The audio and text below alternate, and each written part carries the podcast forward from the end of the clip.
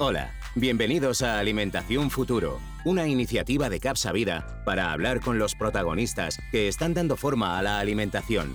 Un viaje apasionante sobre cómo algo tan trivial como comer define el tipo de sociedad que estamos construyendo. Empezamos.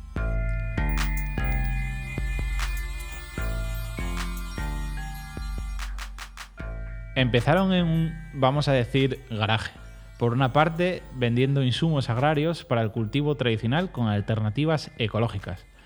Y en la otra, el futuro, según ellos. Todo tipo de tecnologías asociadas a conceptos como la acuaponía, hidroponía y aeroponía. Un universo de posibilidades para el autoconsumo y un esfuerzo por hacer de este mundo un poquito más sostenible es la reciente historia de Biopraedium, un espacio para la difusión de la cultura del autoconsumo y el fomento del respeto medioambiental. Para conocer un poco más acerca de este proyecto, tenemos con nosotros a Javier Casal, uno de los padres fundadores de la criatura. Javier, ¿cómo estás? Muy buenos días. Buenos días, Rubén. Encantado de poder estar aquí con vosotros compartiendo experiencias y parte de nuestro trabajo. Muchas gracias por acudir a nuestro podcast, Javier. Javier, cuéntanos, ¿cuál es vuestra historia? ¿Qué os movió en un primer momento a pensar que algo como Biopraedium es posible?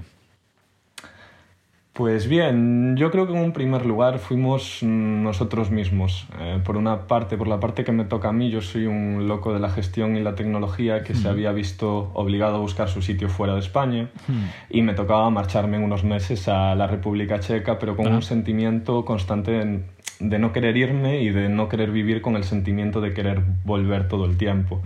Y un día antes de que esto pasase me llamó mi, mi, amigo Jacobo con la única intención de emprender un proyecto juntos e intentar poner en valor la experiencia que habíamos acumulado los dos en los últimos años, cada uno en, en su parte, claro. Para mí esto implicaba muchísimas cosas, tanto quedarme, trabajar en un sector que aunque desconocía, pues me atraía enormemente y sobre todo apostar por mi mayor pasión, que es la gestión del talento. Ah, Jacobo para mí es, fue un ejemplo de resistencia y superación durante muchos años, a pesar de su corta edad, y si a esto todo le sumamos un contexto muy favorable en lo que a nuestro sector se refiere, se refiere para la implementación de soluciones pues más ecológicas, más saludables, tanto en el ámbito de alimentación como agrario, pues la cosa no, no, podía pintar mejor y sin grandes pretensiones y con mucho trabajo montamos nuestro, nuestro primer local físico y empezamos a desarrollar los primeros proyectos así de cierta importancia. Y, y, cuéntanos, Javier, ¿qué, ¿qué, se esconde detrás de, de estos conceptos, ¿no? que, que, como son la, la ocaponia, la hidroponía o la aeroponía? Pues a ver, yo creo que si tuviese que resumirlo en dos palabras, diría que por una parte sencillez y por otra versatilidad, porque son conceptos que son aptos tanto para aplicarnos en una terraza de un piso como para una producción industrial y que todos ellos guardan entre sí eh, muchísimas cosas en común. Eh, la no dependencia del suelo, el aprovechamiento del espacio al añadir la variable vertical para el cultivo, un control total de la climatología y los ciclos productivos si añadimos elementos auxiliares como puede ser iluminación artificial, sistemas de climatización. Los beneficios paralelos de aplicar los, los, sistemas tampoco son menores porque se reduce el uso de pesticidas, el uso de agua y eh, al final la, la, automatización hace que todos estos procesos se realicen de forma más sencilla y con una carga de trabajo más pequeña y además de forma asequible, con la democratización que hemos tenido estos últimos años de todo el mundo relacionado con el IoT, el Internet of Things y la sensorización. eh, yo creo que por eso sencillez y versatilidad, porque nos da las posibilidades de profesionalización de parte de sectores muy importantes, eh, de una forma que respondan a necesidades específicas del cliente en lo referente a tiempos, espacio y volúmenes de producción eh, se refieren, ¿no? de forma medible, controlable y automatizada, y de alguna manera trabajar en contra de la incertidumbre en un, en un sector con demasiadas eh, variables exógenas, por decirlo de alguna manera. Esto, esto te iba a comentar, ¿no? Que, que ahí llegamos a nuestra querida Galicia, ¿no? Y os, y os, y os encontramos. Eh, y, y, os propusimos un, un cuestionamiento, ¿no? O, o, o, fue parte de la reflexión que hicimos de manera conjunta, mejor dicho, ¿no? ¿Qué pasa si, por ejemplo, derivado de las condiciones adversas climáticas o, o cualquier otra amenaza, ¿no? Que hoy en día, eh, pues, pues sabemos que todo puede ocurrir, pues necesitamos alternativas para, para la alimentación animal, ¿no? O, o, los modelos tradicionales para obtener esa alimentación. Entonces, ¿cómo la tecnología nos podía ayudar a ser resilientes, ¿no? De este sentido.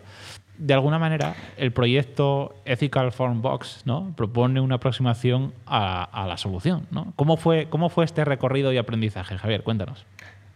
Pues así es, ¿no? En línea de lo que venimos comentando y fruto de las necesidades específicas del, del ganadero, eh, nace Ethical Farbox, que es una solución llave en mano en forma de contenedor marítimo para la producción de forraje verde hidropónico. Eh, son sistema, utiliza sistemas verticales para la producción de alto volumen en espacio reducido y también reducimos al mismo tiempo la necesidad de uso de maquinaria, combustibles para plantar, cosechar, transportar o almacenar este alimento para los animales, reducimos el uso de fertilización, no necesitamos utilizar pesticidas eh, y como decíamos esto es una unidad que em, de forma integral genera un control climático total, de manera que no dependamos ni de las latitudes en las que nos hallamos ni tampoco de la, ni de la época anual en la que nos hallemos. Em, todo esto va acompañado además de una reducción en el uso de la energía, de la tierra y del agua y permite hacer una apuesta firme por la agricultura sostenible e intensiva pero sin perjuicio del suelo. Eh, un alimento verde, vivo, de alto contenido proteico que, pueda, que, que haga que las vacas produzcan una leche de mayor calidad y que no solo tenga un beneficio directo para la industria alimentaria, sino también para el propio productor, eh, recuperando una mayor remuneración por litro de leche. Y, ampliando un poco el Zoom, Javier, ¿cómo, ¿cómo, ves el momento de estas tecnologías? ¿Realmente estamos a, las puertas de una pequeña o gran revolución en nuestros métodos de producción aplicando todo esto que, que, nos deriva de estas tecnologías?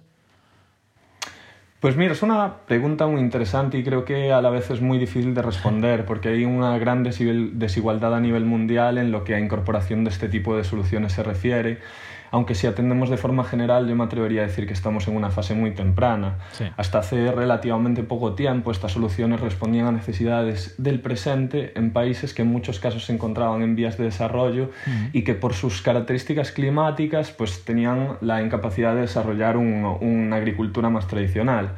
Yo creo que en la actualidad los países desarrollados están cogiendo el bastón de mando, ganando protagonismo y aplican este tipo de soluciones no para problemas del presente, sino pensando en problemas del futuro. Anticiparnos a situaciones de escasez, evitar desperdicio y apostar por una eh, producción más controlada y sostenible. Desde la perspectiva más local, a lo mejor aquí en España, eh, pues quizá las condiciones no sean las mejores, pero hay motivos para ser muy optimistas porque contamos con un tejido empresarial muy potente en el sector alimentario, con empresas como mm. Capsa, con muchas ganas, capacidad y recursos para innovar, emprendedores de gran nivel y estamos respaldados por unos marcos jurídicos y políticos que se enfocan hacia la transición ecológica a nivel mm. supranacional. Entonces no creo que pueda haber un mejor momento para una nueva revolución agraria y que además esta vez tendrá que ir de la mano tanto la producción como la industria. Y todo crees que es posible desde, desde Galicia, ¿no? Un pequeño punto en esta Europa nuestra, ¿no? que busca su destino en el mundo eh, en un contexto cada vez de, mayor incertidumbre y presencia omnipresente ¿no? del escenario del este, ¿no? de, China y, todo este conjunto de, países. ¿Qué significa esto para vosotros? Eh, yo creo que nos lo adelantabas, ¿no? pero crees sin duda pues y tienes fe en que se pueden plantear acciones revolucionarias desde, desde aquí, ¿no? Por supuesto, por supuesto que se puede y es que la globalización y el desarrollo de las tecnologías de la comunicación hoy en día nos permiten estar en cualquier sitio en cualquier momento y a pesar de que mm, estos últimos años ha habido algunos momentos proteccionistas, pues el mercado sigue siendo mundial y global. Las, posibilidades son muy amplias y podemos tener una empresa con una sede en Madrid que desarrolle I+D en Gijón, que produzca en China, que tenga un equipo de ventas en Latinoamérica y que su página web esté creada en Canadá. No suena tan romántico, quizá, como las experiencias empresariales pasadas, pero es tremendamente eficiente y posibilita muchas cosas. En nuestro caso en concreto, Galicia además es un territorio con una gran tradición agraria y una calidad gastronómica altamente reconocida y es la mejor oportunidad para, para, nosotros para acercarnos y conocer de primera mano la realidad de la producción, de los productores tradicionales, porque no entendemos el cambio sin ellos. ¿Y cuáles crees que pueden ser las barreras para, para el despliegue y estandarización de estas tecnologías? En mi opinión, las mayores barreras probablemente sean económicas y una, y una resistencia al cambio por parte, de, parte del sector productivo. Y no quiero que se, que se malentienda, porque no quiero culpabilizar a esta parte, todo lo contrario. Tenemos un sector productivo envidiable. En España, a nivel agrario, son una auténtica joya, una gran cantidad de pequeños productores agrícolas que se dejan literalmente la vida para que la cadena de suministros de toda la industria esté siempre perfectamente proveída y trabajan muchas veces en, bajo condiciones que los tienen realmente asfixiados. Entonces podemos pedirles de alguna manera que inviertan o que apliquen grandes inversiones sin un retorno claro en, en, el corto plazo, sin una evidente rentabilidad futura? Yo creo que no, yo creo que deberíamos trabajar quizá en, en visibilizar y con, comunicar mejor el valor de este tipo de producciones y que se trabaje desde las administraciones por apostar definitivamente por una innovación real en el sector agrario y no paliativa. Bueno, pues cuéntanos, Javier, ¿qué crees que va a ser de Biopredium en el futuro con esta óptica que nos presentas? bueno, yo la verdad que desde mi paso por la facultad, cada vez que me preguntan por el futuro, siempre se me viene a la cabeza una frase de Keynes que dice que en el largo plazo todos estaremos muertos.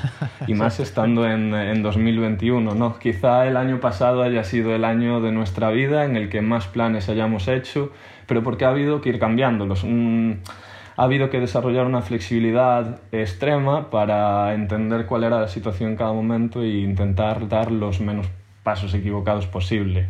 Yo creo que en plena pandemia, con un mundo que a pesar de todo se sigue moviendo más rápido de lo que lo ha hecho hasta ahora, mm, incluso me genera cierta ansiedad poner la vista demasiado lejos. Eh, tenemos claro que queremos ser parte del cambio y para ello vamos a trabajar mucho en alinearnos con la industria y los productores para poner nuestro conocimiento y experiencia en valor y aportar eh, nuevas soluciones eh, realistas también desde, desde la parte de la rentabilidad financiera, que al final esto será lo que haga que se atraigan más recursos y se impulse la difusión de estas soluciones en un sector sin que sea de forma testimonial. Partido a partido, como dice el Cholo, que dice que... Exactamente, partido a partido. Bueno, pues ya lo ven, si pensamos en nuestros problemas y en cómo podemos resolverlos, la tecnología cada vez más abierta y accesible está ahí para que encontremos las respuestas.